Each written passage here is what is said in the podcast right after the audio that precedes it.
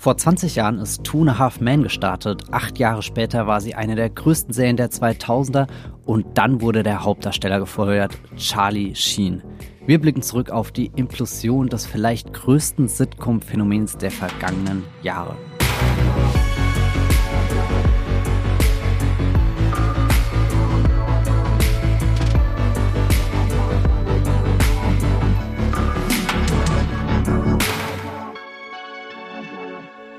Hallo und herzlich willkommen zu einer neuen Ausgabe Streamgestöber. Schön, dass ihr wieder eingeschaltet habt hier bei unserem Movieplot Podcast. Wir sprechen ja für gewöhnlich über neue Serien und Filmstarts im Streaming-Bereich. Alles, was da so bei Amazon, bei Netflix, bei Apple TV Plus, bei Disney Plus und allen anderen Streaming-Diensten mit einem Plus am Ende startet. Heute wagen wir mal nicht den Blick in die Zukunft, gucken uns auch nicht gerade um, was die Netflix Top 10 belagert, sondern schauen sehr weit zurück. Wir machen eine Zeitreise in die 2000er, falls ihr euch noch daran erinnert, diese Zeit, als viele Menschen lineares Fernsehen geschaut haben, einfach eingeschaltet haben. Und wenn ihr da zufällig mal bei Pro7 irgendwie hängen geblieben seid, ist die Wahrscheinlichkeit wirklich sehr groß gewesen, dass ihr da im Nachmittagsprogramm oder vielleicht sogar im Abendprogramm eine Folge, eine neue Folge, eine wiederholte Folge, eine ja, keine Ahnung, aus dem Archiv gekramte Folge von Two and a Half Men gesehen habt. Das war eine der großen drei Sitcoms in den 2000ern neben The Big Bang Theory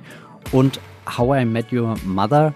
Und im Gegensatz zu den anderen beiden, die ich gerade genannt habe, hat Two and a Half Men eine äh, ziemlich bewegte Geschichte hinter sich, die kulminierte äh, 2011, als Hauptdarsteller Charlie Sheen wirklich rausgeworfen wurde. Dieses Ereignis hat die Serie für immer erschüttert und verändert und wir wollen heute da nochmal drauf zurückblicken und uns die Frage stellen, ja, was ist da eigentlich danach aus Two and a Half Man geworden? Wurde die Serie dadurch zerstört? Konnte sie sich wiederfinden? Und wie sieht das jetzt 20 Jahre nach dem Start der Serie aus? Was für ein Vermächtnis hat Two and a Half Man hinterlassen? Wer sind wir? Mein Name ist Matthias Hopp, ich bin ein Mitglied der Movieplot-Redaktion und ich habe noch nie in meinem Leben eine Folge Two and a Half Man gesehen. Das heißt, ich bin äh, der perfekte Moderator, um heute den Experten hier am Tisch auszufragen. Hendrik Ruben Busch ist bei Movieplot schon mehrmals ausgezeichnet worden als größter Two and a Half Man-Film in der Redaktion. Ich protestiere. Herzlich willkommen, Hendrik, wie geht es dir? Hallo, äh, ja, ich habe ich hab also maximal 80 Prozent aller Folgen geschaut und das ist schon sehr, sehr optimistisch geschätzt. Heißt aber wahrscheinlich wirklich, dass ich mich am besten aus der Redaktion mit dieser Serie auskenne. Ich glaube, das muss ich mir irgendwie umhängen, dieses Siegel. Also ich finde 80 Prozent bei einer Serie, die äh, zwölf Staffeln umfasst und da fast auf, keine Ahnung, 200 Folgen oder so kommt, ist das schon bemerkenswert. Aber nochmal hier zur vollen Transparenz. Die Dynamik, die wir hier in dieser Podcast-Ausgabe ein bisschen verfolgen, ist die, ich stelle die äh, neugierigen, nervigen Fragen und Hendrik als Experte versucht mir darauf eine Antwort ähm, zu geben. Wir dachten, das ist vielleicht einfach eine schöne Kombination, um darauf zurückzublicken, um vielleicht auch nochmal neue Perspektiven auf Two and a Half Men zu eröffnen, weil an sich, selbst ich als jemand, der noch nie was davon gesehen hat, habe das Gefühl, ich kenne sehr viel davon, aber ich könnte ja auch jetzt nichts Konkretes darüber ähm, erzählen, eben weil ich nie wirklich eingestiegen bin, weil die Serie schon immer sehr belagert mit den großen Schlagzeilen war, dass ich immer das Gefühl hatte, ich muss mich durch so ein ganzes äh, GS durchdringen, bis ich überhaupt mal zu dem Kern komme, der Two and a Half Man ist. Aber vielleicht ähm, ja, finden wir da heute einen Weg durch. Ja, also der Den, Skandal war größer als die Serie selber vielleicht sogar. Mhm. Und das ist ja eigentlich auch der Grund, warum wir diesen Podcast machen. Stimmt. Ja. ja. Bevor wir weiter einsteigen, gibt es erstmal einen kleinen Einspieler von äh, unserem Sponsor Magenta TV ist das und danach äh, erfahrt ihr mehr über Charlie Sheens Rauswurf bei Two and a Half Men. Magenta TV ist unser Sponsoring-Partner. Das TV- und Streaming-Angebot der Telekom bündelt Fernsehen und Streaming auf einer Plattform. Magenta TV gibt's als App, zum Beispiel auf eurem Smart TV bei Apple TV, auf dem Fire TV Stick oder auch über die Premium TV Box Magenta TV One. Alles völlig unabhängig von eurem Internetanbieter. Magenta TV ist ein super praktischer Hub für Live-TV und Streamingdienste wie Netflix, Amazon Prime Video, Disney Plus, RTL Plus sowie die Magenta TV Megathek. Die ist kostenlos mit dabei und hier findet ihr eine riesige und einzigartige Auswahl an Filmen, Serien und Shows. Mit dabei sind viele brandneue internationale Serien oder Staffeln, die ihr nur bei Magenta TV seht. Zum Beispiel Black Snow, The Congregation, The Crash oder Godfather of Harlem. Wie ihr zu Magenta TV und der Megathek kommt und welche verschiedenen Angebote es gibt, das erfahrt ihr über den Link in den Shownotes dieser Podcast-Folge. Und jetzt weiterhin viel Spaß im Streamgestöber. Ja, willkommen zurück. Hier sind wir wieder, äh, gucken zurück auf Two and a Half Men in dieser neuen Ausgabe von Stream Gestöber. Hendrik, meine allererste Frage, vielleicht wirklich auf die ganz krassen Basics runtergebrochen. Wenn noch nie jemand etwas von dem Phänomen Two and a Half Men gehört hat, wenn noch nie jemand was von Charlie Sheen gehört hat und vor allem, wenn noch nie jemand etwas von dem Konzept einer Sitcom gehört hat, was muss ich mir darunter vorstellen? Also für mich ist Two and a Half Men die Männer-Sitcom schlechthin. Also es steckt das schon so ein bisschen im Titel Two and a Half Men. Also es geht um äh, einen geschiedenen Vater, das ist Alan, der wird zum Beginn der Serie aus von seiner Frau Judith äh, rausgeworfen. Mit seinem Sohn äh, kreuzt er dann bei seinem sehr erfolgreichen ähm, Werbejingle-Komponisten Bruder Charlie auf. Der wohnt in Malibu, wunderschön am Strand. Also der Strand ist wirklich nur drei äh, Meter vom, von seinem Balkon dann, von seiner Terrasse da entfernt. Äh, besser kann man, glaube ich, nicht wohnen in Kalifornien. Und du hast dann direkt diese beiden Kontraste. Also der Loser-Vater und der mega erfolgreiche Junggesellen-Typ Frauenschwarm Charlie Sheen und die reiben sich dann eben die, die, die ganze Sitcom lang. Das ist dieses, das ist dieses Reibungsschema. Darauf wird eigentlich fast jeder Witz aufgebaut. Äh, der eine äh, kriegt gar nichts auf die Reihe, der andere, ähm, dem gelingt scheinbar alles, auch wenn er eben jeden Morgen schon mit dem Kater aufwacht, äh, schleudert dann doch irgendwie den, den nächsten genialen Werbejingle dann in, ins Klavier rein. Und so verläuft dann diese Serie. Also es ist für alle was dabei und ich glaube, vor, vor allem würde ich sagen, für alle Männer ist was dabei. Weil Frauen kommen in der Serie nicht gut weg, äh, da kommen wir vielleicht später nochmal drauf, äh, sind eher Feindbild in der Regel. Äh, Gerade die Ehefrau von Ellen ähm, zum Beginn der Serie kommt nicht gut weg. Und dann eben auch die durchlaufenden Frauen, die dann eben in äh, Charlie Sheens äh, und Charlie Harpers äh, Bett aufwachen, dann auch einfach nur irgendwelche Gesichter, Körper dann eben durchgeschleust werden. So. Wer ist der Halfman? Der Halfman ist Jake, genau. Der ist am Wochenende dann eben immer bei Alan beziehungsweise Charlie zu Besuch. Ähm, trotzdem ist er eine wichtige Figur in der Serie. Ähm, würde ich sagen, ist immer so ein kleiner Sidekick dann eben noch dabei. Er ist, weiß ich nicht, ähm, schwierig zu sagen. Ich glaube, er ist vielleicht dann doch eher dafür da, dass es wirklich so eine Familiensitcom wird auch am Ende. Ich glaube, wenn du nur die beiden erwachsenen Männer hättest, dann wäre der Humor noch deftiger. Der Humor ist teilweise sehr deftig, aber dadurch wird es dann eben dann noch ein bisschen softer vielleicht. Ja. Kannst du kurz so ein Beispiel geben für den Härtegrad des Humors, beziehungsweise so wie die Serie ja programmiert ist, sieht die ja schon so aus, als könnte die die ganze Familie schauen. Aber wird das awkward, wenn das die ganze Familie schaut? Naja, wenn es wirklich zum, zum Äußersten kommt, und das Äußerste ist dann eben der Intercourse, der Sex, dann, dann wird halt weggeschnitten, beziehungsweise die Serie cut dann immer rein in die, äh, in die Szenen, wenn der Sex gerade vorbei ist. Also wenn dann irgendwie gerade die beiden Körper, also Charlie Harper und eine, irgendeine Frau, es ist wirklich immer irgendeine Frau meistens, dann eben auseinanderklappen und dann unter der Bettdecke meistens noch liegen und dann weiß man eben, okay, die schwitzen gerade, die haben gerade irgendwas gemacht, aber äh, es ist halt, also man sieht nichts. Und äh, die, die, die Witze ähm, umschiffen auch so explizite Sexanspielungen dann doch. Man weiß immer, es geht äh, um Sex, aber eben, es wird umschifft. Dadurch bleibt es dann irgendwie noch so FSK 6, würde ich sagen. Mhm. Ja. Ah, das wäre gespannt gewesen. Die sind ja in Deutschland auch alle Ja. auf Blu-ray, DVD erschienen. Wahrscheinlich eher DVD, äh, haben da ein FSK-Siegel. Bin mir nicht ganz sicher, vielleicht ist es auch bekommen. FSK 12. Müsste Ja. man mal nachschauen. Also die läuft ja meistens dann doch tagsüber, äh, aber häufig dann eben auch abends. Mal gucken, we- weiß ich nicht. Müsste, müsste man mal nachschauen. Wär- ist eine interessante Frage. Ja. Genau, ähm, 2003 kam die allererste Folge, September sind die gestartet bei CBS. In Deutschland hat es zwei Jahre gedauert tatsächlich, bis die Serie ins hiesige Programm kam. Da war im März 2005 die Free-TV-Premiere bei Pro7. Gelaufen ist die Serie insgesamt bis 2015, zwölf Staffeln, 262 Episoden sehe ich sogar gerade. Also gut, dass ich mir das nochmal aufgeschrieben habe, habe ich vorhin deutlich tiefer äh, geschätzt. Aber stimmt, wir reden hier aus einer TV-Ära heraus, wo äh, die Serien nicht mehr so lang gehen. Ehrlich gesagt, was haben wir gerade so? Sechs, acht, zehn Folgen sind, glaube ich, so die magischen ja. Zahlen bei den Streaming-Diensten. Aber früher, gerade im Network-Fernsehen, im amerikanischen, war das doch eigentlich die Regel, dass du auf 24 Folgen pro Staffel gekommen bist. Hier haben wir das Sitcom-Format, das heißt ungefähr 20 Minuten, 25 mhm. Minuten mit Werbeunterbrechungen. Ich nehme mal an, es hat auch einen Love-Track, also eine ganz klassische Sitcom, nicht so wie meinetwegen The Office oder so. Das war ja in den 2000ern auch sehr groß, wo du eher diesen Mockumentary-Stil mhm. hast und ein äh, unsichtbares Kamerateam, was die ganzen Figuren beleuchtet. Hier gucken wir einfach durch äh, quasi Multicams, eine Multicam. Genau, es ist eine äh, klassische Multicamera-Sitcom. genau. Da äh, hätten wir das auch geklärt, vielleicht noch zwei Namen im Hintergrund äh, oder beziehungsweise erstmal drei Namen im Vordergrund. Charlie Sheen ist der Hauptdarsteller, John Cryer spielt seinen Bruder, Alan Harper und Angus T. Jones, das ist der Sohn von Alan Harper, der Jake, der immer am Wochenende vorbeikommt. Und hinter der Kamera hätten wir als die Serienschöpfenden äh, Chuck Lorre und Lee Aronson und ähm, Chuck Lorre, da kommen wir auch später nochmal drauf zu sprechen. Das ist wirklich ein Name, den kann man gar nicht groß genug schreiben, wenn es um die Bedeutung für die, ja, weiß nicht, Entwicklung des amerikanischen Sitcom-Genres in den letzten 20 Jahren oder so locker äh, geht. Genau, das sind, glaube ich, so die Basics Half Men. Kannst du mir ganz kurz nochmal so äh, das Gefühl widerspiegeln? Oder was ist der Grund, warum du eine Two and a Half Men Folge schaust und nicht rüber switcht zu, vielleicht schaue ich heute doch lieber Big Bang Theory oder vielleicht schaue ich lieber How I Met Your Mother? Was macht das so unique? Weil ich hoffe, du schaust es nicht aufgrund der sexistischen Grundeinstellung der Drehbücher.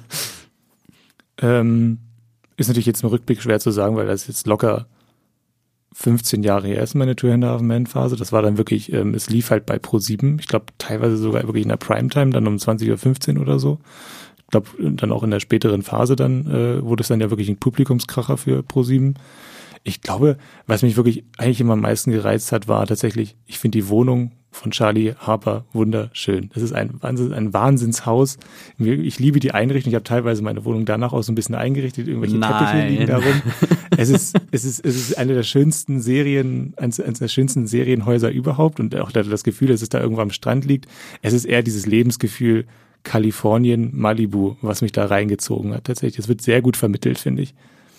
Okay. Ja. Also du kommst wegen dem sonnigen, entspannten ja. Vibe und guckst den toxischen Männern. Ja, genau, so. weil es, man muss ja auch sagen, es ist teilweise witzig. Es ist mhm. sehr, sehr toxischer Humor. Äh, hat, hat es aber auch diese Reflexion dann mit dabei, dass, oder hat die Serie ein Bewusstsein darüber, was für eine Art von Sie wissen ganz zeigen? genau, sie wissen ganz genau darum, dass es darum geht, dass sich die Figuren eigentlich in einer Tour beleidigen.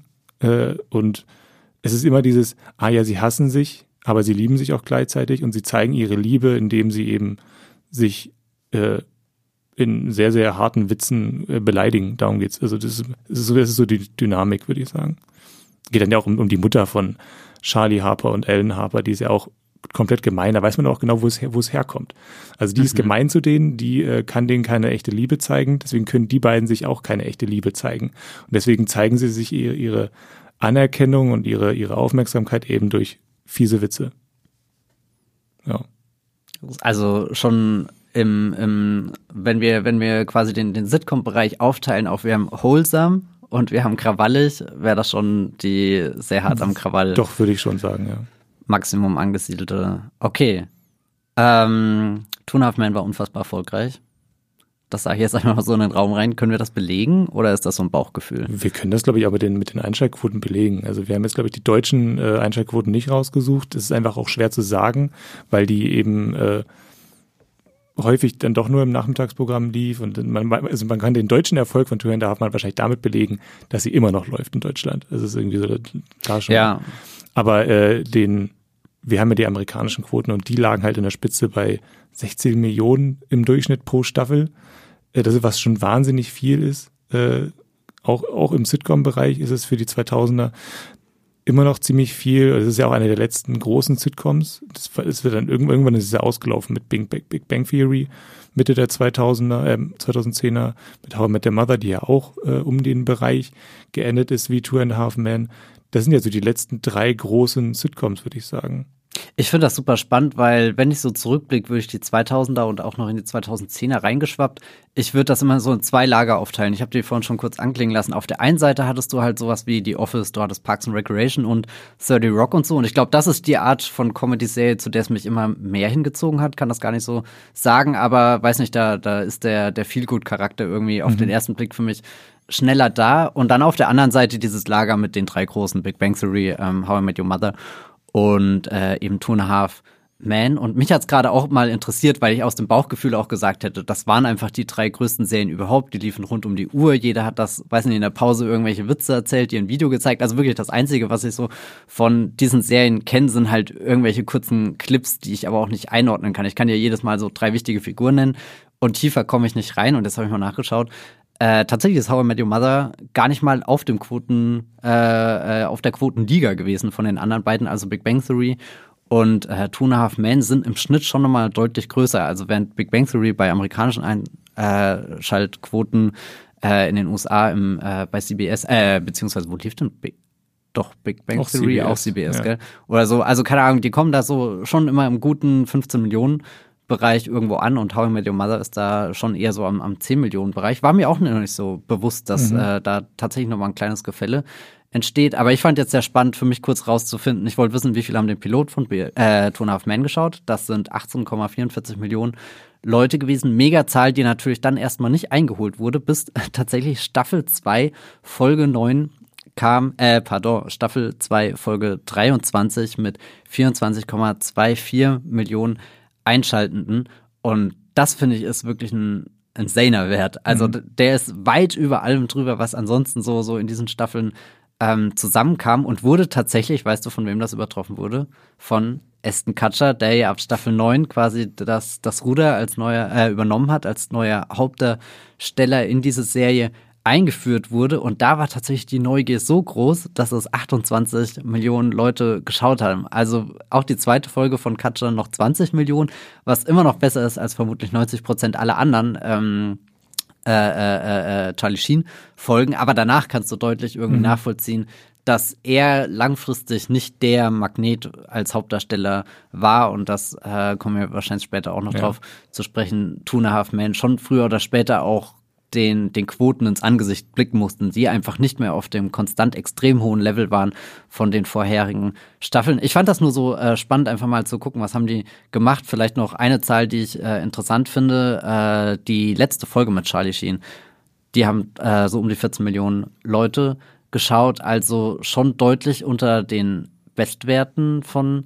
seinem Run und was ich da sehr, sehr spannend finde zu beobachten, ist, dass, das, dass der große Skandal in den Medien, die ganzen Schlagzeilen, dass das offenbar wichtiger war, als letzten Endes zu sehen, wie sich Charlie Harper verabschiedet. Das kannst du bestimmt später erzählen, mhm. wie das passiert, weil das weiß ich ehrlich gesagt auch nicht genau, wie, wie er aus der Serie rausgeschrieben wurde. Und das dann aber nach quasi dem Two and a Half Man einmal vor unseren Augen zu Broten gebrannt wurde. Die Neugier so groß mhm. war mit, was kommt denn jetzt als nächstes? Auch irgendwie so, so ein, fast schon so ein Voyeurismus irgendwie ähm, dabei ist. Und ich habe mir jetzt am Wochenende in Vorbereitung auf den Podcast auch die Frage gestellt, wäre es nicht auch super interessant, äh, quasi die, die letzte Folge mit ihm und die erste Folge mit Aston Kutcher zu schauen, habe ich da aus Zeitgründen und so viel Sonne äh, nicht getan. Aber ja, ich bin doch fasziniert, wie, wie sich wirklich diese, diese Neugier angestaut, geballt hat und man das wirklich in so einer richtigen, äh, mit so einem richtigen Peak in den ähm,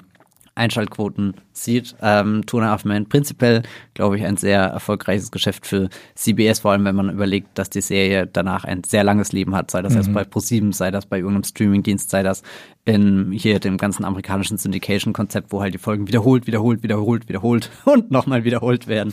Also im Endeffekt das ProSieben-Prinzip. Genau. Aber war Charlie Sheen auch erfolgreich? I don't know. Ähm, ja, du hast ja gerade gesagt, dass 18 Millionen Menschen in der ersten Folge eingeschaltet haben. Das liegt natürlich daran, dass es damals einfach noch ein bisschen weniger Auswahl gab. Das wurde ja dann linear ausgestrahlt. Das heißt, Leute, die CBS am, keine Ahnung, Mittwochabend gucken, die gucken dann eben auch das. Aber trotzdem, 18 Millionen sind sehr viel für eine erste Folge. Und das liegt einfach daran, dass Charlie Sheen ein wahnsinnig großer Star war Anfang der 2000er. Alle kannten ihn und alle kannten ihn auch für seine privaten Angelegenheiten. Also er war schon eine, in Anführungszeichen, Skandalnudel, bevor er zu Two and a Half Man gekommen ist. Es war aber eben damals noch äh, recht harmlos. Also als er angefangen hat bei Two and a Half Men, da ähm, war er noch so dieser Sitcom-Comedy-Profi, was dann ja auch, was dann auch ähm, der Alan Harper-Darsteller John Cryer gesagt hat. Also er sagt, ähm, wir sind toll miteinander ausgekommen, sagt er am Anfang. Er war zwei Jahre lang trocken. Äh, also das heißt, er hatte vorher schon diese Alkoholgeschichte. Und ähm, es, alle haben am Anfang darauf geachtet, dass er trocken bleibt, dass es ihm gut geht an der Serie. Und das war dann auch diese wahrscheinlich so vier, fünf, sechs, sieben Jahre, in denen Two and a Half Men aufgrund des Comedy-Talents von Charlie Sheen eben so wahnsinnig gut geworden ist und so wahnsinnig beliebt geworden ist. Also diese, diese sehr guten Anfangsjahre von Two and a Half Men. Ich meine, er kommt ja nicht von irgendwo. Er hat ja schon, keine Ahnung, Hotshots oder so Genau. früher äh, gedreht, was, glaube ich, äh, ich assoziiere ihn vor allem mit den Scary Movie-Filmen. Dann die so ein bisschen parallel, ein bisschen früher eingesetzt, glaube ich. ja, stimmt. Und im Endeffekt so, so parallel, das war für mich eher so die, die Charlie Sheen Connection, die ich dann hatte und damit aber dann auch sehr schnell zufriedengestellt war mit dem, was offenbar Charlie Sheen mit seinem Humor der Welt anzubieten hat, war dann die Neugier nicht so groß mit, ja stimmt, wenn er das in einem Scary Movie Film in 90 Minuten machen kann, wie läuft das dann, wenn er das dann 24 Folgen pro ähm, Staffel macht. Aber schlussendlich hat er es geschafft, äh, äh, am Ende ein enormes Gehalt äh, zu bekommen. Ich glaube, die Zahl, die äh, da ziemlich konkret wurde, am Ende sind fast zwei Millionen Dollar pro Episode, 1,8 Millionen, glaube ich. Präzise, was gigantisch ist, wenn man überlegt, dass er halt 24 Stück von diesen Gehaltschecks pro äh, Staffel bekommen hat und damit definitiv einer der Bestverdiener in dieser ausklingenden 2000er Ära war. Ja, nee, er hat ja auch, ich glaube, Pla Platoon hat er mitgespielt. Er war ähm, bei, Ja gut, das ist ja. bei, bei Wall Street dabei. Also er war ein Name auf jeden Fall. Ja. Er, er war ein Comedy-Star und er war ein Schauspielstar. Äh, alle kannten ihn. Ist ein Reiz von Two and a Half Men eigentlich gewesen, dass die äh, Trennlinie zwischen Charlie Harper und Charlie Sheen so verschwindend gering war? Das, Hm, Würde ich definitiv sagen, ja. ja. aber wa was genau ist da der Reiz, dass du immer denkst, das basiert auf einer wahren Begebenheit in sehr dicken Anführungsstrichen geschrieben? Also dieses fast schon, dass man was äh, biografisches reininterpretieren könnte? Oder ist jedem sowieso klar, naja, gut, was die Serie erzählt, ist die Seriensache, aber es ist zumindest cool, dass das jemand durchzieht, der im echten Leben auch so eine Rampensau in Anführungsstrichen ist.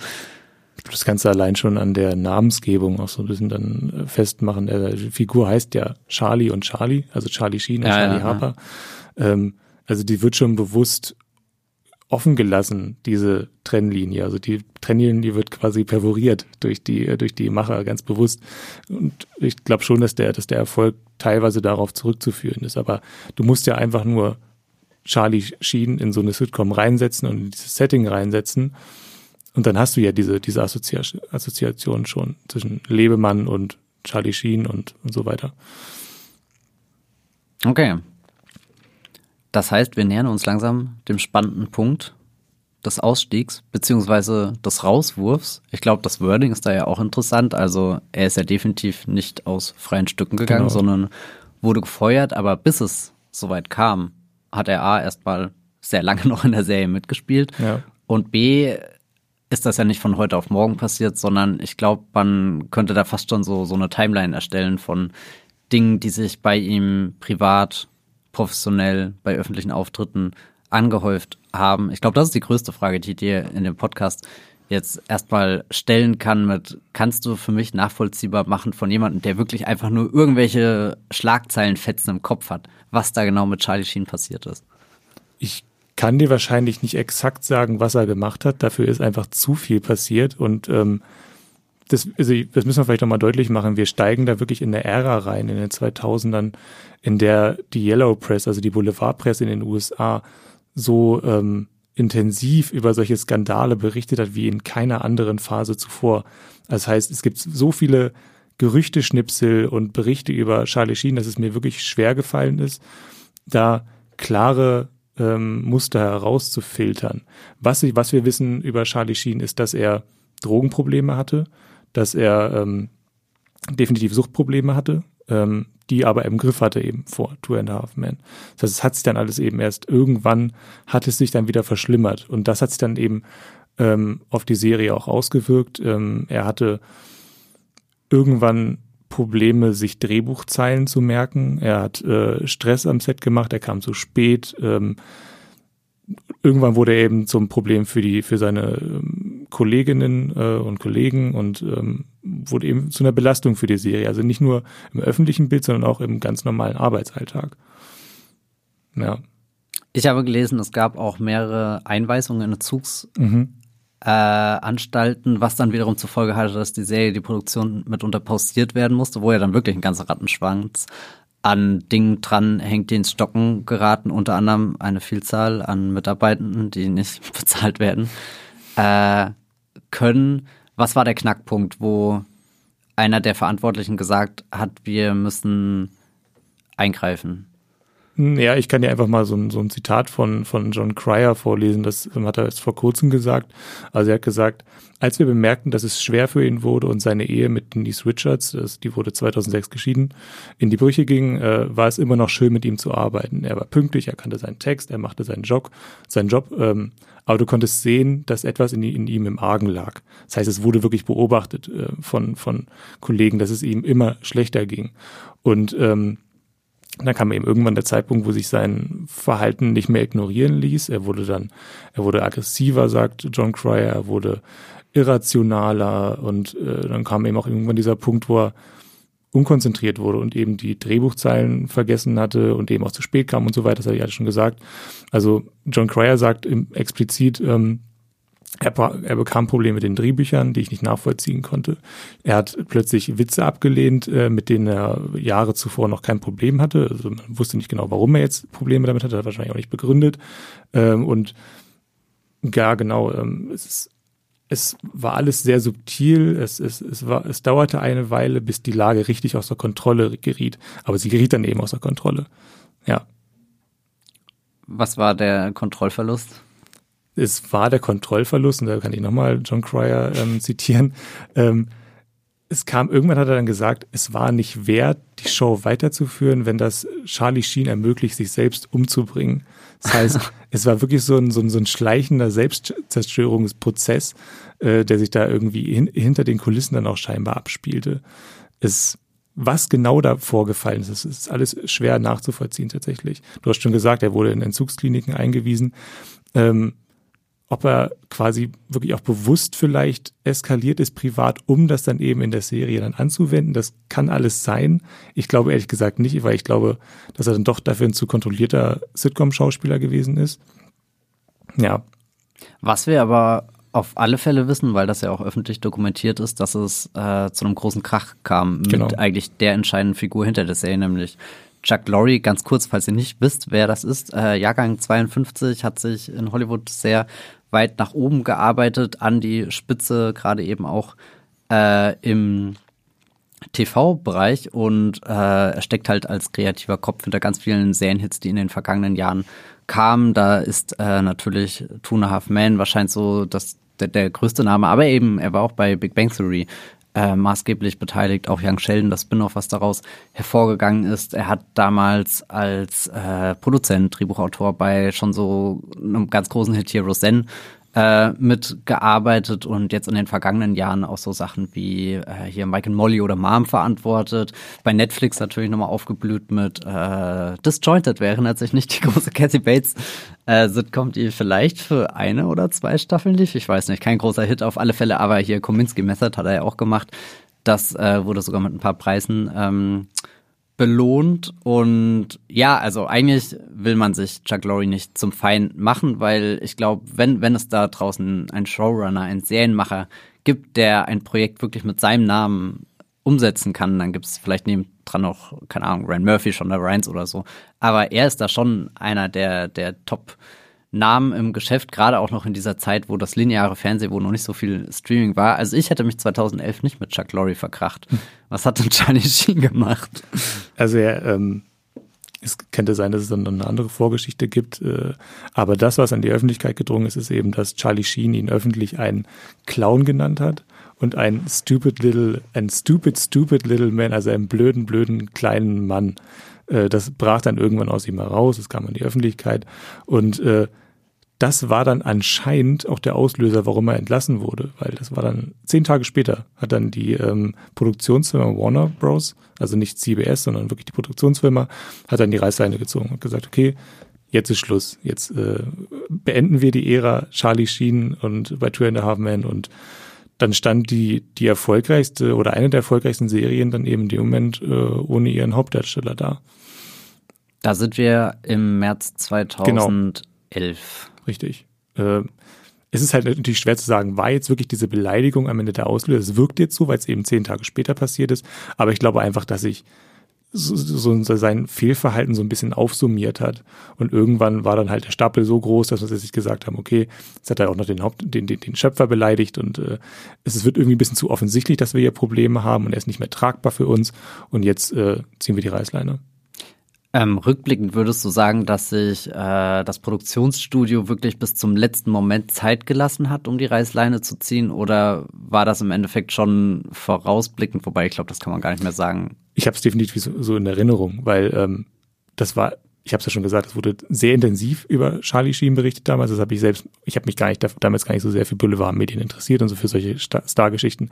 Aber wenn man zwischendurch mal TAF oder so geguckt mhm. hat bei ProSieben, dann hast du es mitbekommen, was da, dass da wirklich seit Monaten ein Star ähm, ähm, ja sich komplett daneben verhält und wirklich auch in, auf verschiedenste Arten und Weisen. Er hatte ja Sexskandale, er hatte Sucht, äh, Alkoholskandale, die an die Öffentlichkeit geraten sind. Du hast die, äh, die Einweisung in die Entzugskliniken er erwähnt. Ähm, ich denke mal, irgendwann war dann klar, dass er ein zu großer Schaden ist oder dass er einen zu großen Schaden anrichtet im öffentlichen Bild der Serie, obwohl eben die Serie mit diesem Image genau gespielt hat. Das muss man ja auch nochmal sagen. Also eigentlich ist ja die, so der, der, der, eigentlich ist die Serie ja resilient gewesen dagegen, oder hätte sie resilient dagegen sein müssen, weil, weil sie eben mit diesem Image spielt. Aber irgendwann hat er dann wahrscheinlich dann doch irgendwie das Maß dann voll. Deswegen, glaube ich, habe ich vorhin auch die Frage gestellt, äh, wie groß der Reiz ist, dass Charlie mhm. Sheen und Charlie Harper so viele Überschneidungen miteinander haben, wenn du nochmal ganz tief in dich zurückgehst, dich ins Jahr 2011 versetzt. Was war dein erster Gedanke? Dachtest du, ja, das war's dann jetzt? Oder hast du da gedacht, das lohnt sich weiter zu kämpfen, dass June and a Half Man auch ein Leben ohne Charlie Sheen haben kann? Es war so 50-50 damals. Also mir war schon damals bewusst, dass das eine Serie ist, die man wahrscheinlich auch ohne ihn weiterführen kann, aber ich konnte es mir noch nicht so richtig vorstellen, weil du hast ja irgendwie so dieses Gefühl, es ist eine Serie, die gerade am Anfang eben komplett auf den Star aufgebaut wurde äh, und dann auch, wenn dann eben der Hauptdarsteller geht, hinterlässt er natürlich ein riesiges Vakuum. Und wie willst du das, wie, wie willst du dieses Vakuum äh, füllen? Ähm, da musst du schon wirklich großen Namen finden. Und als sie das dann, als sie dann eben äh, Ashton Kutscher präsentiert haben, ergab das sogar irgendwie Sinn, äh, habe ich, hab ich so das Gefühl gehabt. Ähm, ich konnte mir dann vorstellen, dass es weitergeht und äh, es war dann ja auch ein paar Monate später nur. Also der, der Rauswurf, der war, glaube ich, im Frühling 2011 und die Serie ging dann im September 2011, ging sie dann ja schon weiter. Also in dieser Zwischenzeit haben sie dann eben den neuen, haben sie ihn gefeuert, sie haben einen neuen Darsteller gesucht, haben ihn installiert, haben geschaut, wie sie überhaupt mit dieser, damit weitergehen, weitermachen wollen, wie sie das logisch einbinden können, wie sie die Chemie zwischen den Darstellern und äh, Darstellerinnen irgendwie aufrechterhalten können. Das ist ja für so eine kurze Zeit dann schon echt beachtlich, finde mhm. ich. Ich meine, gut, sie hatten so eine Phase, wo halt die Produktion komplett gestoppt hat, weil ja, genau. ich glaube, durch den Rauswurf konnte ja dann die aktuelle Staffel, da befinden wir uns in der achten Staffel, die konnte dann nicht zu Ende gedreht werden. Ja, ja das ist auch nochmal ein witziges da, Detail eigentlich, dass die wirklich abgebrochen ja, ja, wurde. Ja, genau. Ne? Also, also, ich glaube, da waren wahrscheinlich auch wieder 24 Folgen oder so geplant, ja. äh, je nachdem, was gerade gepasst hat.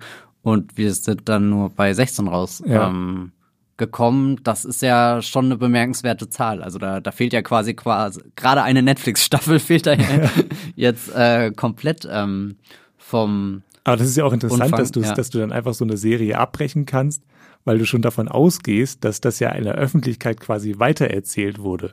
Alle haben ja mitbekommen, was da passiert ist. Du musstest es ja gar nicht, du musstest es ja gar nicht erklären. Also wenn du wenn du hin und wieder dann eben mal, keine Ahnung, Fox News oder so guckst, dann weißt du ja, okay, Charlie Sheen, der hat das und das gemacht und deswegen ist er jetzt nicht mehr dabei.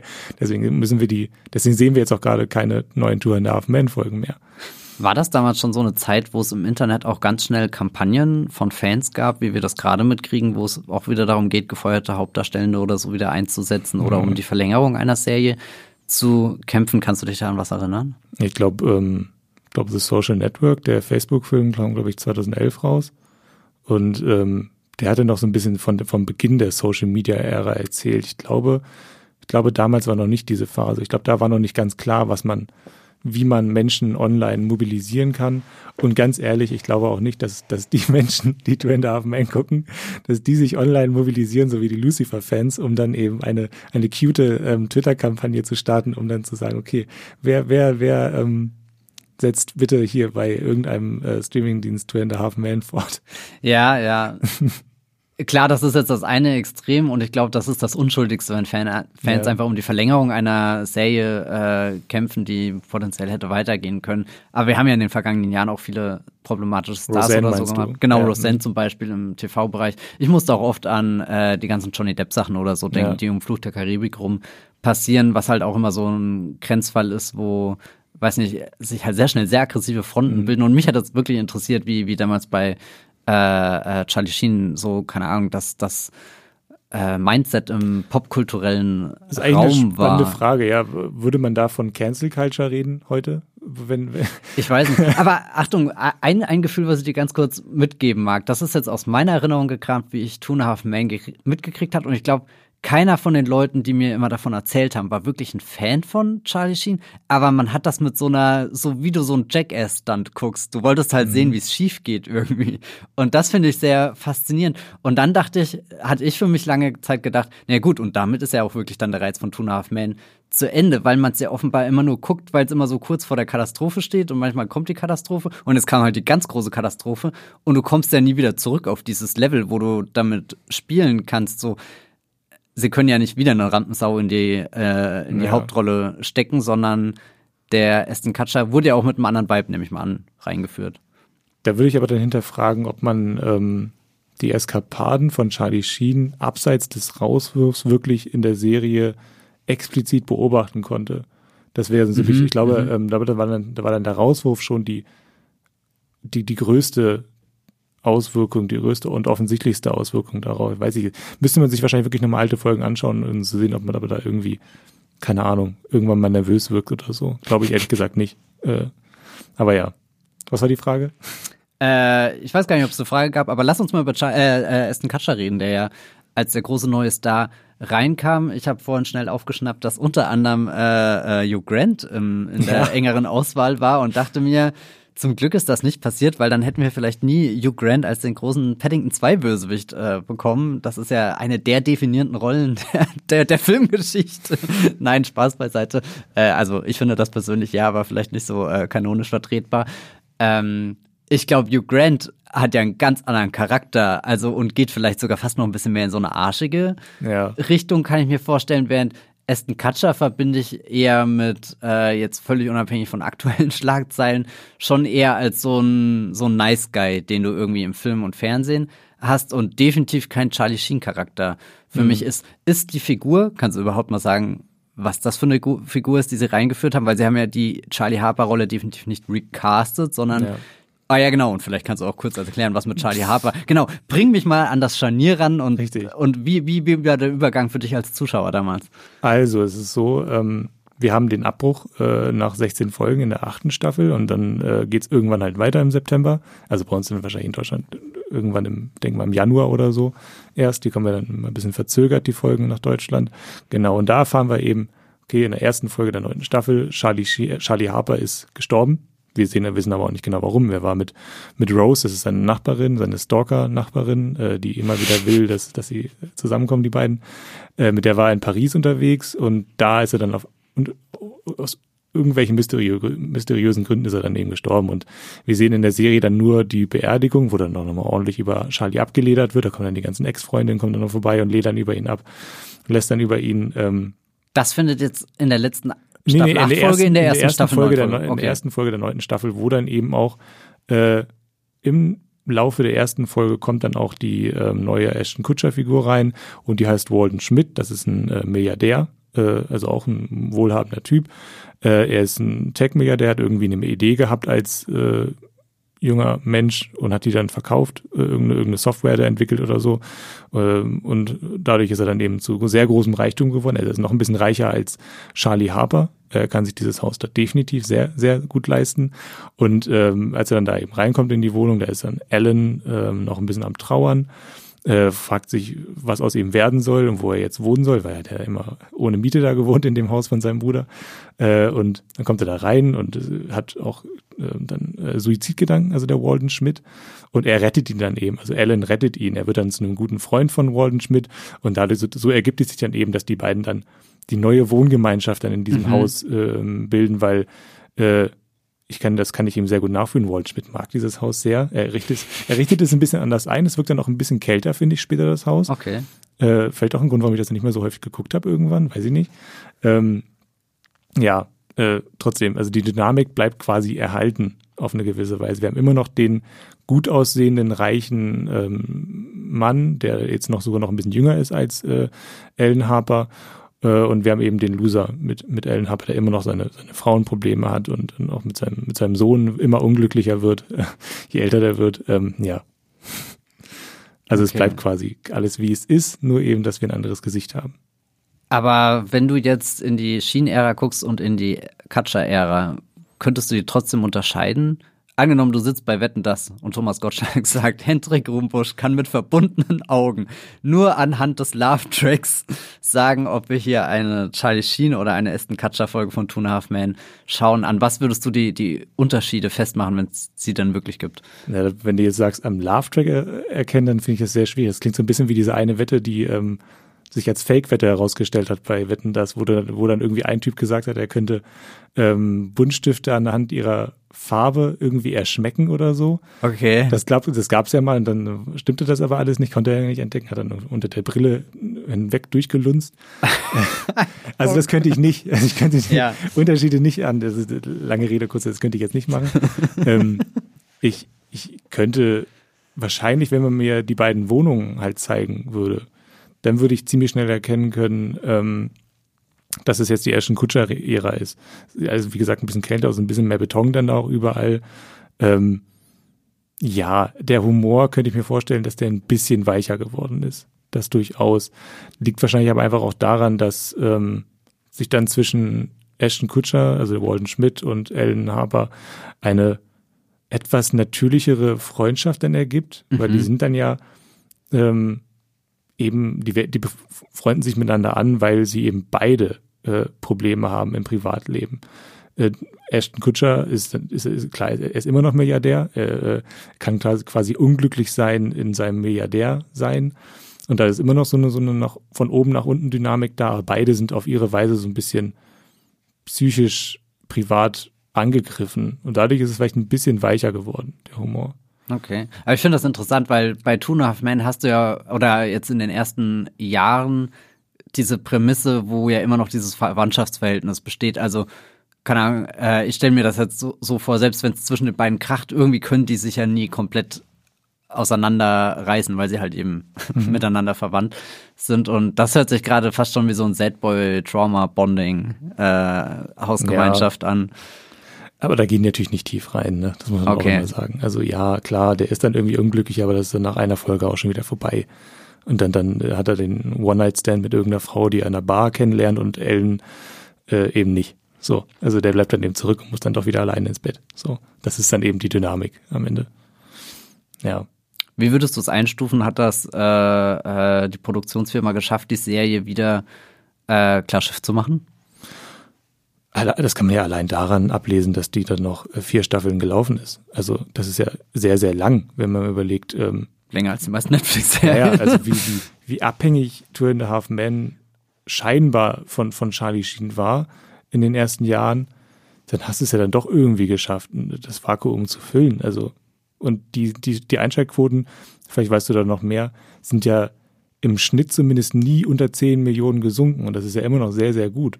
Weil äh, auch Sitcoms verlieren im Laufe ihrer äh, ihres Runs irgendwann eben an Zuschauern. Das ist ganz normal. Irgendwann interessieren sich einfach weniger Leute für die Serie.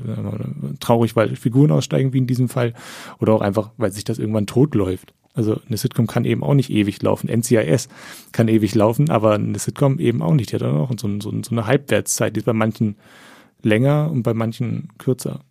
Hm. Also ich habe vorhin nochmal mir die Quoten angeschaut, um eben auch herauszufinden, kann man so einen drastischen äh, Drop oder so ausmachen und wirklich sagen, die Katja-Ära hat es von heute auf morgen äh, ruiniert. Da wird ja schon mal dagegen sprechen, was ich vorhin äh, kurz zitiert habe, diese Zahlen seiner ersten zwei Folgen, wo ja wirklich unfassbares Interesse einfach da war. Wie ist jetzt dieses neue Two and a Half Man mit dem Hauptdarsteller, äh, der ausgewechselt wurde? Danach würde ich nicht sagen, dass es sofort eingebrochen ist. Also du siehst natürlich einen Rückgang und du siehst, dass es so von Folge, von Woche, von Staffel zu Staffel immer ein bisschen weniger wird, wo sich dann das eins definitiv How I, Mother, How I Met Your Mother überlegene Two and a Half Man eher auf dem Schnitt von How I Met Your Mother einpendelt und Katja dann tatsächlich auch der erste Star Leading Man, also halt der zweite Leading Man der Serie, ist, der mehrmals äh, Episoden einstecken muss, die auch unter die 10 Millionen Grenze fallen. Ich meine, ich bin da jetzt kein Mega-Experte, was da bei äh, CBS und so alles an äh, Entscheidungen getroffen wird, wo sie sagen, okay, hier machen wir den Cut. Man muss halt auch sagen, die Serie war nehme ich an, super erfolgreich, aber halt auch sehr äh, teuer, dadurch, dass halt die Stars äh, enorme Summen bekommen mhm. haben mit der Zeit. Die hatten ja auch jede Menge zum Argumentieren. Charlie Sheen damals schon, als er nach Staffel 7 eigentlich gesagt hat, so, es könnte jetzt äh, eigentlich Schluss sein, weil ich bekomme nicht so viel, wie ich will und dann sein Deal aufgestockt wurde und Katja war ja damals auch einer der bestbezahltesten äh, äh, Fernsehstars, ähm, die du hattest. Und das heißt, CBS wird da schon gesehen haben, okay, die Serie kostet uns was und das Ding nimmt langsam ab. Wir, wir fallen runter von unseren, keine Ahnung, 15 Millionen im Durchschnitt auf die 10 Millionen. Im Durchschnitt an sich aber eigentlich immer noch eine sehr bemerkenswerte Zahl. Deswegen frage ich mich die ganze Zeit, weiß nicht, ob du das beantworten kannst, aber was glaubst du, was dann nach vier Jahren, was definitiv länger war, als wir haben noch eine Staffel gedreht und gemerkt, okay, Mist, das funktioniert nicht, der neue Hauptdarsteller wird nicht vom Publikum angenommen, das Konzept der Serie war zu sehr auf Charlie äh, Sheens Schultern, vier Staffeln wirkt weder so von, wir haben einen neuen Hit gelandet, aber wir mussten es auch nicht abbrechen. Das ist irgendwie so in der Mitte. Wie ordnest du für dich das Ende der Serie ein? Mm, da bin ich mir nicht ganz sicher, was genau du jetzt meinst, weil ähm, ich glaube, am Ende waren sie zufrieden mit den vier Jahren, mhm. die sie der Serie noch geben konnten. Warum genau die jetzt nach vier Jahren geendet, das weiß ich gar nicht. Vielleicht hat der Ashton Kutscher auch einfach andere Pläne oder so, weil ich glaube, aus, aus, heutiger Sicht wäre, wäre so eine Serie, die im Schnitt 10 Millionen Zuschauer pro Staffel anlockt, ähm, wäre sehr viel. Ich glaube, damals war es auch noch recht viel. Ich glaube, die wären sehr zufrieden gewesen, äh, wenn, sie, wenn sie die Serie noch weiterführen. Ich könnte mir vorstellen, dass es am Ende dann daran lag, dass immer mehr ähm, Kerncast-Mitglieder dann doch äh, ausgefallen sind. Also Angus T. Jones hat ja auch irgendwann, wurde, war immer seltener zu sehen. Der äh, Darsteller äh, von dem genau, Sohn. Ja, richtig. Dass es daran lag, ich denke mal, dass es auch wahrscheinlich eine, da viele Dinge zusammengekommen sind. Hm. Also sprich im Endeffekt, wir haben einmal einen dramatischen Rauswurf gehabt, aber das Ende der Serie selbst ist dann eher einfach passiert und man hat ja davon auch kaum was mitgekriegt, oder? wäre der Einschlag größer gewesen, wenn vielleicht jemand zurückgekehrt hätte, den sie zuvor gefeuert haben. Was meinst du jetzt genau? Na, ist Charlie Sheen im Finale? Ich glaube nicht, oder? Er hat sich das ein bisschen selber äh, quasi zerstört. Also er hätte zurückkehren können.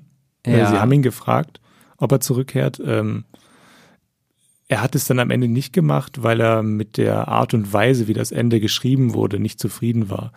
Also sie ähm, hätten ihn getötet in der letzten Folge. Er sollte sterben durch ein, durch ein Piano, das vom aus dem Fenster oder vom Dach runterfällt oder was auch immer. Wo, keine Ahnung, wo äh, Piano runterfallen kann. Jedenfalls wäre es runtergefallen ähm, und hätte ihn dann dadurch eben getötet. Man hätte ihn aber ganz kurz nochmal gesehen. Vielleicht hätte er kurz mit den, äh, mit den mit der Ashton Kutscher Figur nochmal kurz kommuniziert, dass man da irgendwie noch so, so, so, so, so ein so ein Händeschütteln gesehen hätte, so ein symbolisches, äh, wodurch sich die, wodurch dann auch so, so, so ein Zirkel geschlossen worden wäre, den es so am Ende dann eben nicht gab. Also er ist nicht zurückgekehrt, er hätte, er wollte nicht sterben, er wollte nicht, dass äh, Charlie Harper stirbt, weil er sich eben, also weil Charlie Sheen sich eben erhofft hat, dass es ein Revival gibt. Also er hätte ganz gerne gesehen, dass die Serie dann doch noch irgendwie mit ihm weitergeführt wird. Ähm, das wäre eben ausgeschlossen gewesen, wenn sie ihn getötet hätten. Also sie, ah, hm. habe ich, hab ich erwähnt überhaupt, warum, warum es überhaupt äh, möglich gewesen wäre, ihn zurückzubringen? Äh, ich glaube nicht. Ähm, nee, sag das nochmal. Warte mal, ich bin kurz auf dem Stand von Charlie Sheen wird rausgeworfen. Staffel 9, Folge 1 sind wir auf seiner Beerdigung. Er ist irgendwo Ja. in Paris gestorben. Nee, das ist eine Sache, die ich übersprungen habe. Also das heißt, sie- er ist gar nicht gestorben. Ja, ja. Nee, äh, das, das zaubern sie dann auch so aus einer Kiste dann irgendwie raus. Also die Story, ähm, die dann ja auch in der Serie, in der finalen Serie dann zu sehen ist, ist, dass äh, Rose ihn vier Jahre gefangen gehalten hat. Seine Stalkerin. Also er ist gar nicht gestorben, sein Tod wurde nur vorgetäuscht und dadurch kann er dann eben zurückkehren und dann hätten sie ihn aber eben trotzdem wirklich final getötet äh, mit einem mit einem Piano. Das wäre das passiert dann in der Serie auch so, aber es wäre eben auch in der äh, Version so passiert, in der Charlie Sheen dabei gewesen wäre. Also Wie düster. wie düster, ja, aber Weiß, weiß man, zynisch. wie er entkommen ist? Weiß ich nicht, nee. Gab es jemals Pläne, diese Jahre in der Abwesenheit aufzuarbeiten? Es, nee, es gibt, es gibt so, einen- so, so einen animierten Abschnitt in der Serie, der dann eben animiert werden musste, weil eben Charlie Sheen nicht äh, zurückkehren wollte, sonst hätten sie vielleicht Live-Action gedreht. Das gibt's dann da eben, äh, wo das ein bisschen aufgearbeitet wird. Ja, aber alles, alles sehr bizarr. Äh, ja. Und ganz kurz, das Klavier fällt runter. Einfach so. Es fällt dann auf so ein, auf so ein Double von äh, Charlie Sheen, der dann auch mit dieser, dieser ähm, Bowling-Kleidung, mit dieser klassischen Satin-Bowling-Kleidung dann da rumsteht und man von hinten könnte man eben denken, denken, es ist Charlie Sheen und das war's dann. Also wir sind jetzt quasi nach vier Staffeln, wo Charlie Sheen rausgeworfen hat, beim Finale der Serie. Sie denken, um das irgendwie noch abzuschließen, bräuchten wir vielleicht nochmal unseren Ex-Hauptdarsteller oder zumindest den Hauch von ihm, nur um ihn beim Klavier komplett rauszukegeln aus der Serie. Das hört sich nicht so an, als hätten die sich vertragen. Nee, nicht wirklich, ne? Also es hört sich echt wie so ein letzter Arschtritt fast schon an. ja, also vielleicht hätte man, vielleicht hätte man sich da irgendwie mehr entgegenkommen müssen am Ende. Also es war eben wirklich so, was man so liest, ist so friss oder stirb. Also die Version, die ihm da vorgeschlagen wird, Charlie Sheen, äh, in der er zurückkommen könnte, die hätte er nehmen müssen und äh, da gab es keine Verhandlungsbasis oder so. Er wollte das nicht und dann haben sie es eben ohne ihn gemacht.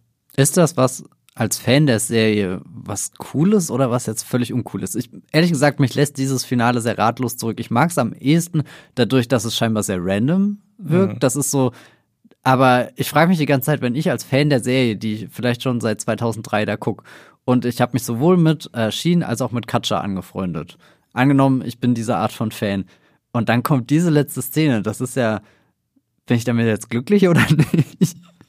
Ich, ich glaube, es wäre einfach irgendwie ein dummer Gag gewesen am Ende noch. Ich glaube, sie wollten einfach ganz gern diese, diese Piano-Szene haben, einfach so als symbolisch. Also er wird dann eben von seinem Arbeitsgerät erschlagen oder Ah, ja, okay, weil er nochmal Klavier, nee, er schreibt Musik. so. Er schreibt Werbejingles Ja, auf seinem Piano unter anderem. Auf Oh. seinem Klavier. das ist, nee, ich find's nicht poetisch. tut, tut mir leid, dazu stecke ich zu wenig drin, um das irgendwie toll zu finden. Ja. Hm. Aber ist das irgendwann mal in der Serie thematisiert worden, dass es im Endeffekt die Arbeit ist, die ihn zu dem Menschen macht, der er ist, dass, dass er quasi von ihr erschlagen wird? Naja, also er, er mogelt sich so ein bisschen durch. Also er lebt ja häufig, er lebt von Tantiemen, äh, von, von, also von denen, ähm, von dem, was da eben so reinkommt, äh, von irgendwelchen alten Arbeiten, die er mal geleistet hat. Und irgendwann hat er dann nochmal wieder, wenn es dann wirklich ganz schlecht ist, ist dann auch so so eine schöne Folge tatsächlich. Er steht wirklich am Bankrott so ein bisschen und äh, sein Bruder versucht ihn dann ihn eben so ein bisschen anzutreiben. Er muss seine Finanzen ins, in den Griff bekommen und so weiter. Und am Ende äh, schleudert er wieder so, ein- so, so ein Hit aus dem Ärmel und es läuft einfach für ihn. Also er ist wirklich so ein, so ein, so ein, so ein, so ein Hans Guck in die Luft, bei dem der wirklich, äh, dem fliegt das Glück nur so zu. Mhm. Äh, äh, und ja, Und am Ende halt fliegt das Jetzt eine Nicht-Glück auf ihn du zu. sagst es. Okay, ja. Ich bin trotzdem noch immer sehr verwirrt, was dieses Ende angeht. Es, es wirkt auch fast, also es hat auch für mich irgendwie so einen komischen, lustlosen Charakter. Im Sinne von, naja, und jetzt müssen wir es halt irgendwie über die Bühne bringen. Ich würde es ein bisschen so einsortieren, tatsächlich noch, dass sie, ich glaube, sie hatten das Gefühl, sie haben eine Rechnung offen mit Charlie Sheen.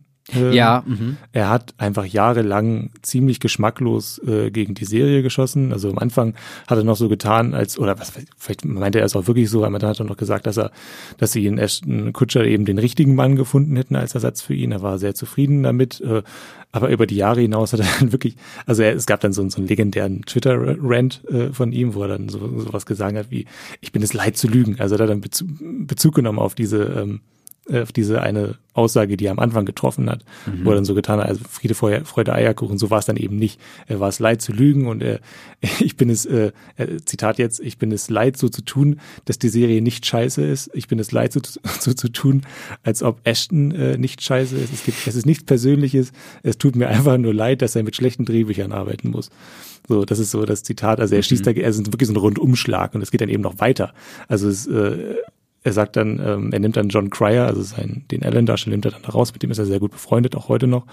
Ähm, sagt er dann, äh, hey John, du bist ein Genie, ich liebe und vermisse dich, äh, verdammt nochmal, alter Kumpel.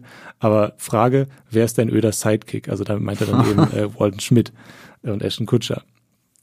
Und sagt dann auch, äh, dann adressiert er Ashton Kutscher nochmal direkt und sagt, jetzt hör auf, auf meine alte, großartige Serie zu kotzen. Also es ist wirklich, es ist, also er, er hat da wirklich eigentlich Gewalt gesät in dem Moment. Ja. Und dann kann man es vielleicht ein bisschen verstehen, äh, dass man ihn dann eben, also vielleicht kann man ihm dann noch mehr entgegenkommen, vielleicht am Ende, wenn man ihm wirklich noch so richtig die Hand reicht.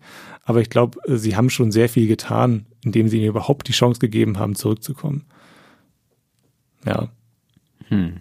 Ich finde es wirklich sehr bezeichnend, dass seine nächste Serie, die er direkt danach gedreht hat, Angel Management. Ja, ja, das, das war auch ein, ein groß, heißt, eine große Nachricht damals, dass er sowas, sowas dreht. Also es ist fast schon wie, ist das, verhöhnt er uns als Zuschauende? Na, es war wieder der Versuch, ähm, auf seine Personality äh, eine Serie ja. aufzubauen im Grunde. Auf Aber seine, schon, schon irgendwie so mit, äh, fast schon gewissenslos mit, wir haben doch gesehen, was die letzten, weiß nicht, 10, 15 Jahre passiert ist in seiner Karriere und jetzt machen wir das aber volle Kanne. Ja. Obwohl man zwischenzeitlich schon hätte denken können, es geht nicht noch schlimmer, in Anführungsstrichen, als äh, Two and a Half Men. Vielleicht so zu einer der zentralen Eingangsfragen zurück, warum wir überhaupt diesen Podcast machen.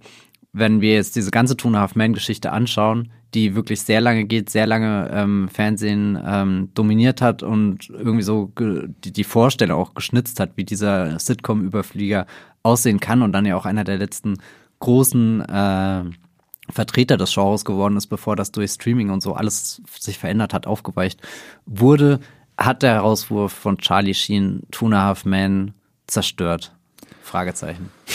Also erstmal, er, er glaubt selber, dass er äh, Two and a Half Men zerstört hat. Er hat, irgendwie 2016 hat er gesagt, ähm, ich bereue es, Two and a Half Men ähm, ruiniert zu haben. Es ist dann so eine, das war so ein Interview, was er gegeben hat, wo er generell auf, sei, auf diese, auf diese sehr wilde Phase zurückblickt. Also da, er sagt da, er bereut da viele Sachen. Also er bereut es unter anderem, ein, kein Kondom benutzt zu haben. Das, das nimmt der Bezug darauf, dass er äh, mit HIV äh, infiziert ist. Mhm. Das ist äh, irgendwann in, in den Zehnerjahren dann rausgekommen, dass er krank geworden ist. Ähm, er bereut es, äh, nicht mehr in das Leben seiner Kinder involviert gewesen zu sein und sie aufgewachsen sehen zu haben. Also er ist ein, er, er guckt jetzt gerade schon sehr reflektiert auf, auf diese Phase zurück und da ist eben unter anderem ein Punkt, der für uns interessant ist. Er, er bereut es, die Serie ruiniert zu haben. Und ich finde es tatsächlich auch schwer, ihn da aus der Verantwortung rauszunehmen. Also es spricht tatsächlich, wenn man sich das alles anguckt, diesen ganzen Verlauf, den wir jetzt gerade uns angeschaut haben, dann, dann, dann spricht er wenig für Charlie Sheen. Aber irgendwie, ja, er hat die Serie zerstört, aber die Serie spielt halt auch immer mit diesem Feuer. Mhm. Charlie Sheen. Also es ist ja, das haben wir ja schon alles gesagt, also Charlie Sheens Image und seine, seine öffentlichen Eskapaden davon hat die Serie einfach am Anfang profitiert. Sie hat ähm, während der Serie davon profitiert und dann eben auch irgendwie auch während seines Rauswurfs. Also dieser ganze Skandal um ihn herum, der hat denn ja auch eben diese riesigen Einschaltquoten zum Einstieg von Ashton Kutscher dann eben der Serie auch verschafft. Also diese, sie haben mit Charlie Sheens äh, Selbstzerstörungstendenzen gespielt und irgendwann ist die Serie dann eben daran zerbrochen. Und da weiß ich gar nicht, äh, ich glaube, das ist dann einfach so ein, gemeinsames, ein gemeinsames in die Hölle reisen gewesen, so würde ich sagen, am Ende. Und diese vier Katscha-Staffeln, Ist das für dich wirklich eine neue Ära? Ist das von äh, dem, dem Wandel, den die Serie da vielleicht durchgemacht hat, ist das, wir wollten halt Hauptsache Two and a Half Men als Marke weitertragen oder wir haben wirklich investiert und die Serie neu erfunden und man kann jetzt auch völlig unabhängig von was auch immer die Charlie Sheen Staffeln davor sind, einfach vier Staffeln Aston Kutcher schauen. Ja, ich würde sagen, es ist so das Mindeste, was man irgendwie erwarten konnte. Ich glaube, also Ashton Kutcher ist jetzt ja auch, also ja gut, der hat, ist glaube ich so ein, ein Sitcom-Profi, würde ich sagen. Er kam ja aus den wilden 70er mhm. da raus. Aber er ist ja schon irgendwie so, so die, die Vanille-Alternative zu, äh, zu Charlie Sheen gewesen am Ende. Also irgendwie so, so, so ein gemeinsamer Nenner, mit dem man wenig falsch machen konnte. Ist also aus heutiger Sicht, äh, also, also man konnte damals irgendwie sagen, er war, er war harmlos. Jetzt gerade hat Ashton Kutcher einen anderen Skandal an den, an den Hacken. Der ist, ist, ist gerade ein bisschen komplizierter, das müssen wir, glaube ich, nicht ganz ausführen. Ähm, aber damals war halt wirklich der, so, so, so ein Everybody's Darling, den man sich reingeholt hat. Und da war es irgendwie so der Versuch, glaube ich, das möglichst lange mit ihm noch irgendwie ähm, am Leben zu halten. Auch weil man sich dann eben jemanden reingeholt hat, der das komplette Gegenteil von Charlie Sheen ist. Also er hatte eben keine Vorgeschichte in dem Sinne. Äh, das, oder, oder da gab es auch keine Befürchtung, dass er irgendwie in, auch nur in irgendeiner Form die Produktion der Serie in, in, in Gefahr bringen könnte. Und es ist einfach so, ja, also es ging um den Erhalt der Marke. Ja. Und so wie du es vorhin beschrieben hast, wie er in die Serie eingeführt wird, wirkt das ja auch von, um Gottes Willen, wir haben nichts verändert eigentlich. Wir haben für ihn nur eine Figur geschrieben, die wir irgendwie einigermaßen elegant und effizient mhm. in diese Position füllen können, die ähm, frei geworden ist. Ist in deinem Kopf irgendwo eine Two and a Half Man Version existierend mit einem Recasting der Charlie Harper Figur? Du meinst so, so eine Art Revival, so ein Reboot? Ähm. Ja, oder vielleicht auch wirklich, dass sie sagen, wir machen einfach weiter und tun so, als wäre nie was gewesen, mhm. aber hier ist ein neuer Hauptdarsteller, der jetzt Charlie Harper spielt. Ich kann mir das ehrlich gesagt sehr gut vorstellen sogar, dass das irgendwann mal passiert. Ähm, ich habe da mal einen Artikel auch geschrieben, was, was dafür und dagegen spricht, dass äh, Charlie Sheen irgendwann mal zu Tour in the Half Man zurückkehrt oder so. Ähm, das Hauptargument war da noch so ein bisschen, ähm, dass er sich einfach mit den Machern verworfen hat, total. Dann kam aber irgendwann eben die Nachricht, dass er jetzt eben eine neue Serie mit äh, Chuck Lorre macht. Die Serie heißt How to Be a Bookie und äh, da arbeitet er eben mit Chuck Lorre mal wieder zusammen. Das ist, er spielt dann nur eine Nebenrolle, aber das Signal ist ja, ähm, er verträgt sich wieder mit Chuck Lorre. Die, die Vergangenheit ist vergessen. Und warum dann nicht die berühmteste Marke äh, von mir aus, ich glaube, es sind knapp zehn Jahre bald, äh, zurückbringen mit den, mit den alten Darstellern. Ich glaube, äh, Angus T. Jones, den, den werden sie nicht zurückholen können, aber John Cryer könnte ich mir durchaus vorstellen, dass er nochmal zurückkommt. Es sind viele, ähm, ich glaube, Conchetta, genau, Conchetta Farrell, die spielt Bertha, die Haushälterin, die ist inzwischen auch verstorben. Ähm, also sie können nicht den, den alten Cast wieder zurückholen komplett. Aber ich, ich glaube schon, dass genug ähm, auch jetzt mit, wenn man so die, es sind ja, sind ja diese Figuren sind ja an, an, an anderen Lebensphasen jetzt. Das heißt, du hast wieder andere andere Energien, die du dann abgreifen kannst, äh, andere andere Themen, die du jetzt besprechen kannst äh, und auch eine andere Geschichte, auf die du zurückblicken kannst, eben wenn du eben wieder Charlie Sheens Lebensgeschichte so ein bisschen ausbeutest. Das könntest du jetzt ja auch weiter in einer, neuen Serie machen. Wer weiß, was äh, Charlie Harper in den letzten zehn Jahren erlebt hat ich kann mir schon gut vorstellen, dass es, also ich glaube, da gibt es genug Stoff für ein, für ein Revival tatsächlich. Oh Gott, ich habe gerade irgendwie Angst, dass das so, so ein Prestige-Drama dann wird und, und keine Ahnung, dass sie dann auf, äh, ja, keine Ahnung, wirklich sein, sein echtes Leben noch mehr mit der Figur verbinden und in, ja, weiß nicht, in so einem reuvollen alles ist serious und äh, ja, Bojack Horseman. Oder hier der äh, Comeback mit äh, Friendstar äh, Lisa Kudrow, mhm. äh, hier Phoebe aus Friends. Äh, das war ja auch eine Serie, die, die sehr, sehr äh, frech und äh, ohne, ohne Rücksicht vor Verlusten in äh, so einen Showbiz-Charakter reingegangen ist. Ja, wer weiß, ich meine, was passiert. Die neue Chuck Lorre-Serie auf alle Fälle, da ist, glaube ich, wichtig zu erwähnen, dass er nicht der Hauptdarsteller ja. ist. Charlie Sheen, er wurde da in einer Nebenrolle gecastet. Das Projekt wurde, glaube ich, 2022 im Oktober angekündigt. Der Hauptdarsteller äh, ist ein Comedian, ähm, nämlich Sebastian Maniscalco. Ich weiß nicht, wer das ist. Ich auch nicht, aber ich habe vorhin kurz nachgeguckt. Der steht eigentlich viel auf der Bühne, macht dort Witze, hat aber auch schon in Sachen wie Green Book und Irishman mitgespielt. Ich finde das interessant, dass das Charlie Sheen Comeback, wenn es dann eins wird, dass das eher so wir versuchen ihn langsam wieder ranzuführen und mhm. vor allem in Verbindung mit dem Chuck Lorre-Namen. Das ist, glaube ich, das größte Statement. Ich meine, Chuck, äh, Charlie Sheen ist jetzt nie so komplett gecancelt gewesen in den letzten Jahren. Er taucht ja da mal wieder auf, da mal wieder auf, aber hat jetzt keine, keine Ahnung, nicht die Karriere oder so. Mhm. Und ähm, ich glaube, diese, diese langsame Rückführung ins Rampenlicht an der Seite eben von diesem mächtigen Serienmacher, mit dem er sich eigentlich verkracht hat, aber mit dem er halt auch gleichzeitig seinen größten Hit äh, seiner Karriere irgendwie gelandet hat, das ist schon eine interessante, vielleicht auch unerwartete Entwicklung, weil sie doch recht schnell passiert. Andersrum hast du gesagt, wir haben jetzt fast eine Dekade seit dem Serienende. Ja. Das ist sehr lang in Hollywood und Hollywood liebt äh, Comebacks aller Form. Hallo, Mel Gibson. Äh, ähm. Ja, also äh, ganz kurz, also es gibt schon ähm, Berichte, dass er, ähm, also dass Charlie Sheen in den letzten Jahren geblacklistet war. Also dass er durchaus auf so einer Liste war. Ey, ich meine, du siehst Leuten, ja, wo er mitgespielt hat. Genau, genau. Also er, der, der, niemand wollte jetzt in den letzten Jahren mit ihm arbeiten. Also deswegen ist es schon so ein, äh, ziehen ihn da also Chuck Lorre zieht ihn da aus so einem, aus so einem Loch gerade raus.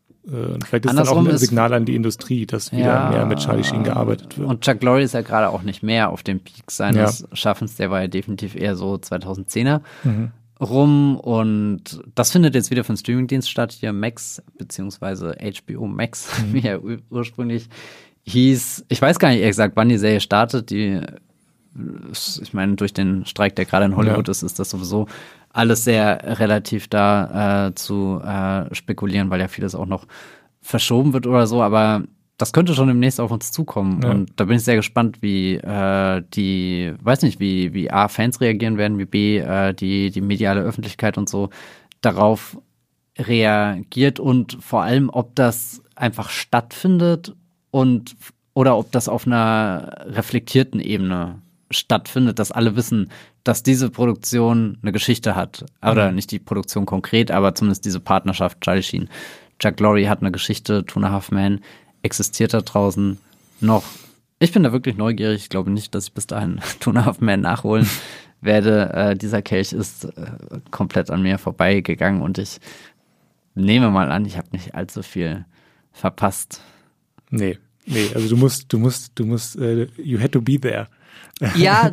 du hättest da sein genauso, müssen. Genauso, äh, ja. Ähm, und, und damals, ich meine, prinzipiell so jung bin ich jetzt auch nicht mehr. Also ich war ja damals da, aber wie gesagt, es gab zu viele Schichten, wo ich das Gefühl habe, ich muss mich da durchquälen, bis ich endlich zu dieser schönen Wohnung hinkomme, von der du gerade schwärmst. Und wenn ich ganz ehrlich bin, ich habe ja Clips aus der Serie gesehen und so geil sah das nicht aus. Da gibt es Serienwohnungen, die mir, glaube ich, viel Ach so, mehr ja, gefallen. also nee, definitiv, aber also in den Top 3 ist es schon. Okay, Top 3.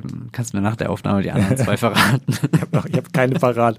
Wenn wir lage mich nicht darauf fest. Genau. Falls ihr da draußen trotzdem Lust habt, äh, Two and Half Man zum ersten Mal zu schauen oder vielleicht auch nochmal jetzt einfach einen kleinen oder großen Rewatch zu starten, um nochmal äh, herauszufinden, wie ist es dieser Serie ergangen, wie ist es Charlie Sheen, wie ist es Ashton Kutcher da in Malibu im Strandhaus ergangen, wann fällt das Klavier?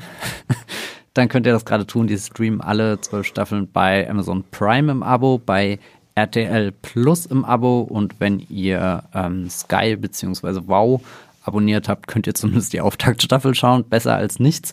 Und natürlich könnt ihr das auch so bei, äh, keine Ahnung, Amazon, Apple äh, TV und so mit diversen Kauf- und Leih-Optionen. Vielleicht gibt es da einen Staffelpass oder so kaufen, streamen, schauen. Two and a Half Men, ein interessantes Kapitel in der Popkulturgeschichte, das definitiv. Und ich glaube auch, ich habe nicht das Gefühl, dass es so komplett aufgearbeitet ist, weil du halt immer einen sehr großen Raum hast, wo du zu wenig drüber weißt, ähm, letzten Endes, was da genau hinter den Kulissen passiert ist. Und ich finde es ehrlich gesagt interessant, dass wir gerade ähm, die Reunion von den beiden erleben, bevor jemals so eine große Veröffentlichung stattgefunden hat. Also es hat nie jemand das Buch geschrieben, Two and a Half Men, mhm. What Happened oder so, oder Chuck Lorre und Sheen äh, versus Sheen, keine Ahnung. Äh, weil da wären wir gerade rein theoretisch auch an der Zeit, wo sowas veröffentlicht hätte werden können. Finde ich interessant, dass es nicht äh, passiert und das sage ich jetzt gar nicht, weil ich unbedingt wissen will, was ist da wirklich, äh, oder natürlich will ich wissen, was ist da wirklich passiert, aber gar nicht mal so sehr aus diesem voyeuristischen Charakter, sondern eher von, die Zeit liegt so weit zurück, jetzt können die Leute wirklich drüber reden, als dass es ganz schlimme Konsequenzen oder sowas. Vielleicht schreibt ähm, äh, John Cryer da mal irgendwas. Das, das könnte natürlich sein. Wobei ich bei dem auch immer das Gefühl habe, der ist der Stillste. Mhm. Also von allem, was ich so nebenbei mitgekriegt hat und alles, was ich jetzt in Vorbereitung auf den Podcast gelesen habe, dachte ich immer, er versucht sich da eher rauszunehmen, weil er auch wahrscheinlich der ist, der am undankbarsten irgendwie zwischen diese Fronten manövriert. Ja. Wurde, da tat er mir fast schon ein bisschen leid. Also keine Ahnung, ich habe zu John Cryer wirklich überhaupt keine Connection. Ich weiß nur, dass er, glaube ich, in Supergirl als Lex Luthor Ja. zu sehen äh, war. Das hat mich fast schon wieder neugierig gemacht, äh, wer dieser John Cryer ist. Aber ansonsten äh, bin ich da ziemlich raus, was seine Karriere angeht. Ja. Hast du noch was, ein abschließendes Wort zu Two and a Half Men, Charlie Sheen, Aston Kutcher zu sagen? Hendrik, es ist vermutlich die letzte Möglichkeit, wo du hier im Podcast als Oh. Two and a Half Men Experte glänzen kannst. Äh, sehr viel Druck baust du jetzt auf. Ähm, nee. Guckt Nee. da ruhig mal rein, wenn ihr so ein bisschen ähm, vielleicht auch Sitcom-Geschichte verstehen wollt. Mhm. Ähm, ich glaube, da ist Two and a Half immer, Man immer noch ein spannendes Beispiel, wie man, wie man mit Tropen umgeht, äh, weil, weil, weil das Konzept ist einfach so, wie ich habe es ja am ganz am Anfang schon gesagt, es ist einfach so die klassische oder die Männer-Sitcom schlechthin und äh, dass man das dann eben über zwölf Jahre dann eben mit auch wechselnden Hauptdarstellern so durchziehen kann, finde ich immer noch recht spannend. Gerade. Ja. Das finde ich gut. Ich bin immer dafür, äh, sich alte Sachen anzuschauen, um zu verstehen, wie äh, die Filmgeschichte, Seriengeschichte, Popkulturgeschichte funktioniert. Hast du eventuell noch einen Streaming-Tipp mitgebracht? Irgendwas, was du geschaut hast? Ja, ähm, weil es am frischsten ist. Ich habe am Wochenende ähm, All or Nothing, die, äh, die DFB-Nationalmannschaftsdoku geguckt und am selben Tag, als ich das geguckt wo, hab, als ich das geguckt habe, ist dann auch, äh, hat dann Deutschland 1 zu 4 gegen Japan verloren und es war ein, eins der intensivsten Sportwochenenden, glaube ich, die, die, ich, die ich zuletzt erlebt habe, weil er einfach so viel sich übereinander gelegt hat. Ich glaube, das kann man so jetzt nicht reproduzieren ähm, wenn man jetzt diese All or Nothing Doku bei Amazon Prime guckt. Aber ich, unabhängig davon finde ich, finde ich, fand ich einen spannenden Einblick hinter die Kulissen ähm, äh, eines Nationalteams. Also da wird die ähm, Reise des, der Nationalmannschaft nach Katar äh, zur WM Katar 2022 nachverfolgt. Man, man sieht so ein bisschen ähm, die Dynamik äh, des Teams, die dysfunktionale Dynamik des Teams teilweise auch, sind überraschend intime Einblicke teilweise sogar. Und vor allem sieht man, wie ein ähm, vermeintlich kompetenter Nationaltrainer, der ähm, sehr viele, ein, ein großes Skillset, sage ich mal, mitbringen muss, wie der komplett an dieser Aufgabe zerschellt und dass das so offen in dieser Serie gezeigt wird, fand ich den absoluten Wahnsinn teilweise. Und dass das dann eben auch live am Wochenende, ich habe es gerade schon gesagt, live am Wochenende dann erkennbar war in der Leistung des, der Mannschaft, äh, das, das, das, kommt mir immer noch nicht so richtig in den Kopf. Das muss ich alles noch verarbeiten. Ähm, mit dem Hintergrundwissen empfehle ich äh, All or Nothing, äh, die DFB-Doku bei Amazon Prime sind. Das sind vier Folgen, das ist kann man in zwei Stunden relativ schnell runtergucken. Oh, easy. Das hört sich Ja. eigentlich gerade wirklich sehr spannend an, sage ich als jemand, der im Fußball auch nicht drin steckt. Ja, cool. Ich habe was, glaube ich, ähnlich äh, aufregend Stressiges geschaut. Ich habe The Bear Staffel 2 endlich jetzt äh, nachgeholt. Die kam vor ein paar äh, Wochen zu Disney Plus.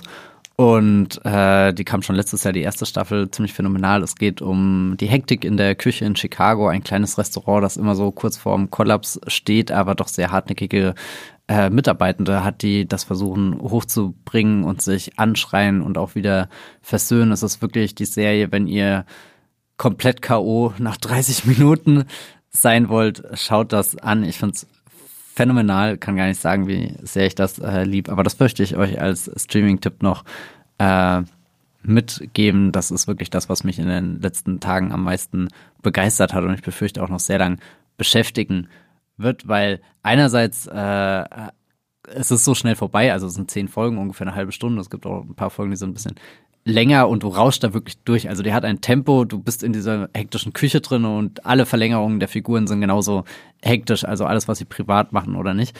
Und dann erreicht die Serie trotzdem sowas, wo du auf einmal da sitzt und merkst, ja, hm, aber es sind halt auch, das ist deren Leben. Das, das sind richtige Menschen und das ist nicht nur ein Konzept als Serie, sondern die zieht sehr hart mit den äh, aufgescheuchten Charakteren ins Gericht, die sie uns vorstellt und erreicht da dann zwischen den ganzen schnellen Aufrufen von Corner, Behind und so, was sie immer in der Küche sagen, um halt nicht ineinander zu rennen.